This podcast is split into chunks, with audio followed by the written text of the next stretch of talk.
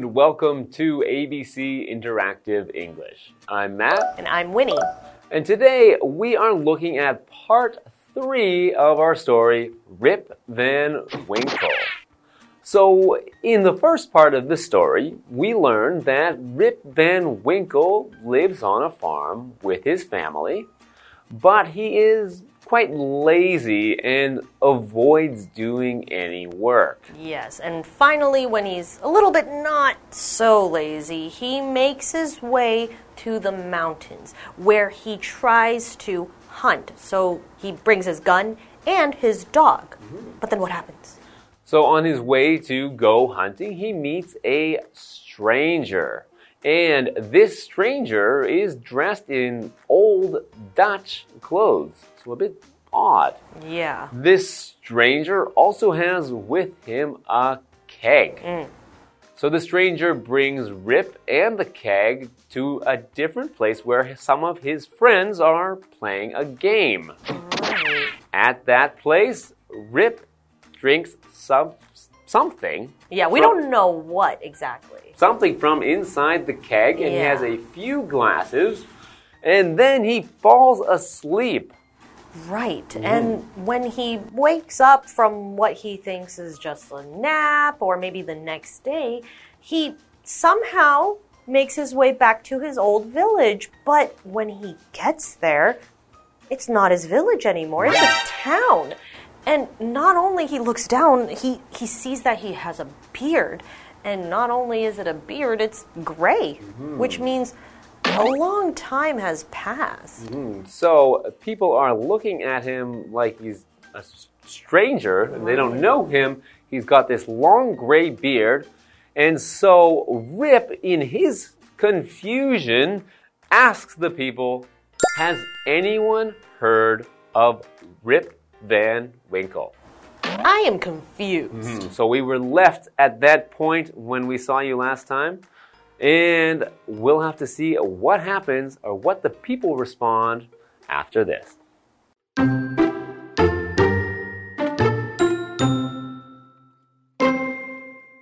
Some people in the crowd point to a young man.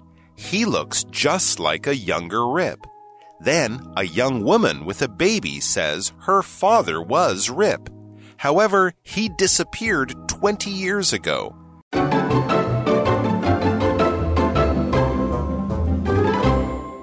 So, welcome back. We can finally know what is happening to Rip Van Winkle and his sort of confusion, mm-hmm. right? So we just asked them, does anyone know who Rip Van Winkle is? Some people in the crowd point to a young man. He looks just like a younger Rip. What? What is happening? Okay, so we have the word crowd, okay, and this is a noun, okay, and just like we were talking in previous lessons, we're talking about the people gathering around Rip because they thought, hmm, this man is strange. So a crowd is just a large group of people who gather together because clearly we notice that Rip Van Winkle, he's making a scene and people are very interested in what he has to say. So continuing on with the story, then a young woman with a baby says her father was Rip. However, he disappeared 20 years ago. 20 years ago, he disappeared. Hmm. Okay, so this I guess we know the answer to how long he's been sleeping. Well, they, so you might assume that this father of hers is this man, Rip Van Winkle, who has now grown his long beard Right. because yeah, maybe he's been sleeping for 20 years. Mm-hmm. Or so they thought he had disappeared. Right. Okay, so to disappear means to no longer be around or to be missing. So when something appears, it means it shows up suddenly, is suddenly there. But when something disappears, dis means to not. So disappear meaning something is suddenly gone, suddenly missing. and, you know, no longer around. So just as Rip went out one day just to go hunting, it was expected that he would return the same day. But when he didn't return and no one know no one knew where he had gone, it's assumed that he had just disappeared. Yikes. Mm-hmm. Wow. So I wonder what happened and what the village and the townspeople must be thinking. Hmm. So this is 20 years that have passed and uh, I guess we can assume that this woman is Rip's daughter and then mm-hmm. she also has a baby. So Rip is probably now a grandparent. So he has a grandchildren. So so much has happened in the time that he has been sleeping. Yeah. So we can obviously tell, wow, his beard isn't the only thing that got old. He's missed out on his his child's, you know, upbringing and the and then adulthood into her own, you know, she now has a kid as well. And so he's probably very confused. Yes, I think this would be very confusing, very difficult to deal with, very difficult to just move forward and, and continue with your life having known that you've missed 20 years just sleeping. Or maybe if he's lazy enough, he enjoyed sleeping for 20 years. Yeah, maybe it was a recharge, but I guess we'll have to wait till after the break to see what happens next.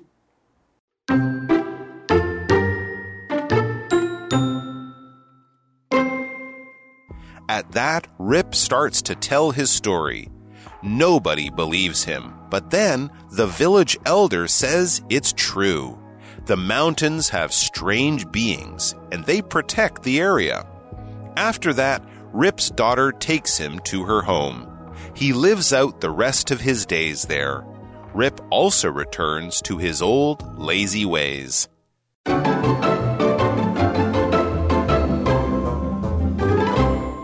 Welcome back. So before the break, we have just found out that a young woman in this town, this new town that replaced the village, has said that her father, named Rip Van Winkle, disappeared 20 years ago. So that would make us assume that Rip Van Winkle, the character in our story, has been missing or has been sleeping for 20 years. Yeah, that's pretty crazy because none of us really know what happens because what happened because all he did was just drink from a stranger's keg mm. and woke up 20 years later. So continuing on with the story. At that, Rip starts to tell his story. Nobody believes him. But then the village elder says it's true. Okay. So, I mean, would you believe this if some random guy with a really long beard says, I've been asleep or I've been gone and he doesn't know how long it's been and he's asking suddenly, does anyone know who Rip Van Winkle is? I don't think I would believe him. Me neither. But, um, you know, if I, unless I knew or remembered the person from, you know, 20 years ago. Yeah, but Ugh. even I would think they're just lying, right? But maybe if you knew that person well, you know, you know, some of the things they do, the way they talk, it would be very difficult for someone to to to act like someone who has been missing for 20 years because most people would have forgotten what that person was like. Right. And if it weren't for the fact that that was his daughter that Mm-hmm. remembers, you know, the way her father looks, I don't think anyone else would remember or believe them. Except for the elder Right. who said that it's true. Right. So who is this elder? What is an elder? Okay. So the word elder is a noun and it refers to someone who is older or senior in age. So this makes sense that an elder would, you know, probably believe or mm-hmm. know what is happening because they probably knew Rip. Mm. So this could be an elder in the town, just an older person who's living in that town and has probably lived in it since it was a village Right. when Rip went off and went mm-hmm. hunting. Yeah. Mm-hmm. So the story continues. The mountains have strange beings and they protect the area. What is a being? Okay. So a being means usually a living thing Okay. that is something that just exists. So something like an animal or a person, mm-hmm. or in this case, maybe something magical, maybe mm. something that, you know, we can't really Explain. explain. That's why we would use the term beings because you can't say people, you can't say animals. It's not either of those, Right. but it's some kind of living thing which exists in the mountains. Right, and right now we don't really know what those things are, mm. so we can only use beings. Mm. Right, and so you, we, you know, there's the word protect, okay, and so it is a verb, and protect just means to keep safe from harm or injury. So, for example, our police and fire departments, you know, it's their job to protect us, right? To keep us safe from harm or injury.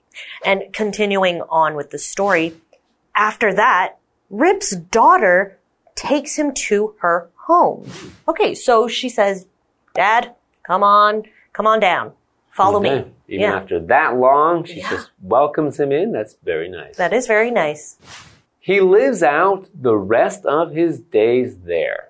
So he spends the rest of his life. When we say someone lives out the rest of their days, we mean that they live, un- live until they Right. No longer live or Yeah. until they die. They settle in, mm-hmm. they kind of, so clearly we know that the daughter just accepts him, he accepts the situation, and, you know, he says, I'll just live with you until mm-hmm. I go on to death. Mm-hmm. Rip also returns to his old lazy ways. what? Well, you know, they say you can't teach an old dog new, New tricks. So when someone has learned something from before, it's hard to break those habits, hard to teach them to do something new. So Rip has returned to those lazy ways. So to return means to go back to. It can also mean to give back to. So when someone returns to something like ways, you return to a certain way, it means you go back to doing something the way you did it before. So, Right. If I woke up and found out 20 years just went by without me knowing, I would feel like I would want to catch up to those 20 years and I don't know, make myself a better person and not be lazy anymore. But clearly Rip Van Winkle has a different idea. Well, yeah, maybe he enjoyed that sleep and he's ready to continue being lazy for the rest of his days Right. as he lives For- at his daughter's home. For all we know, he loved the 20 year nap. Mm, he gets to retire right away now. I see what you did there. Okay, so I hope you enjoyed the story of, of lazy Rip Van Winkle. Yes. And don't drink or eat things from strangers. Right. So I hope you've learned that today, and we'll see you next time. Bye.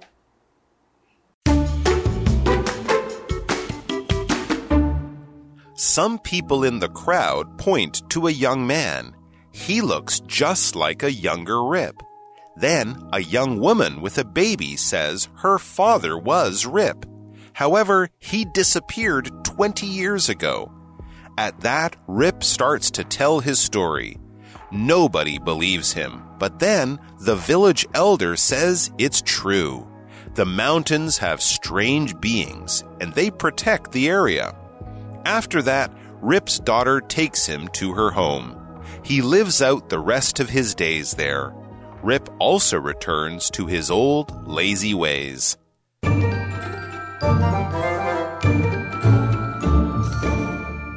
Hi, I'm Tina。我们来看这一课的重点单字。第一个，crowd，crowd，名词，群众、人群。The crowd at the concert was singing along with the singer。 演唱会现场的观众们正在跟着歌手唱歌。下一个单字，disappear， disappear 动词失踪、消失。The rabbit disappeared in the bushes。那只兔子消失在草丛里。Bush 指的是草丛。下一个单字 elder，elder 名词，指的是地位高、富有经验的长老、长者。You should listen to the advice of your elders。 你应该听长辈的建议。最后一个单字 protect，protect 动词，保护、捍卫。What can we do to protect the earth？我们能做什么来保护地球？接着我们来看重点文法。第一个，point to 加名词，指向什么地方？Point 意思是用手指或细长的物品来指，它的后面也可以接 toward，表示相同的语义。我们来看看这个例句。The teacher pointed to a word on the blackboard and asked us a question. 也可以说成 The teacher pointed toward a word on the blackboard and asked us a question. 老师指向黑板上的一个字，问了我们一个问题。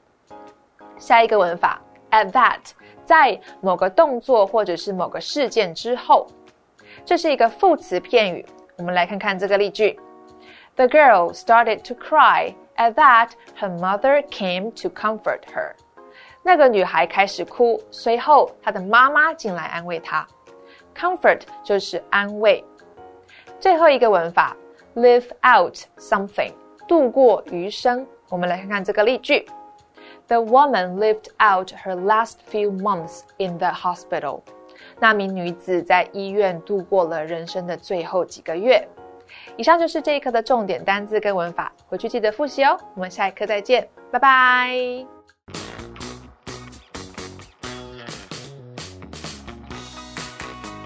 Here's how to play.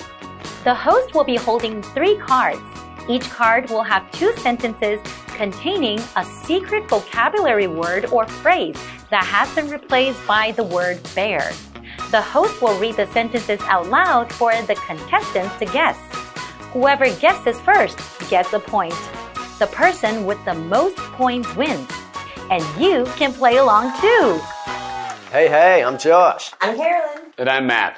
And today we're going to be playing Guess the Bear. It's going to be a very intense episode today. So, are you guys ready? I'm ready. No holds barred. We got some tricky questions. All right. Let's see if you get them. All right. This one's a preposition. One word. David put his books bear his backpack. When it got too cold, all the kids went bear. Inside. Oh, yeah. How about that? How about that? David put his books inside his backpack. When it got too cold, cold, all the kids went inside. Mm. Oh man, I wouldn't, I wouldn't even have got that. And I'm holding the cards. All right, noun, one word. The fairy fixed Mary's shirt with bear. How about that? Fantasy books are full of myths and bear. Magic. Oh yeah, yeah. That's right. We've obviously got a believer in the in, in the in the arts over here. Uh, so now one word. The fairy fixed Mary's shirt with magic. Fantasy books are full of myths and magic. Matt uses magic to guess the game. Next one, phrase, two words. Sam really bears bear to the party. I'm bearing bear to getting to know you better. Look forward. Yes, yes. This is this is in, amazing. Uh, Sam really looks forward to the party. I'm looking forward to getting to know you better. I'm looking forward to knowing how you how you how you do this. Just, you know, look forward and think about the answer. That's that's some very good advice. Do I reckon we could both take a bit of Yeah, that. I,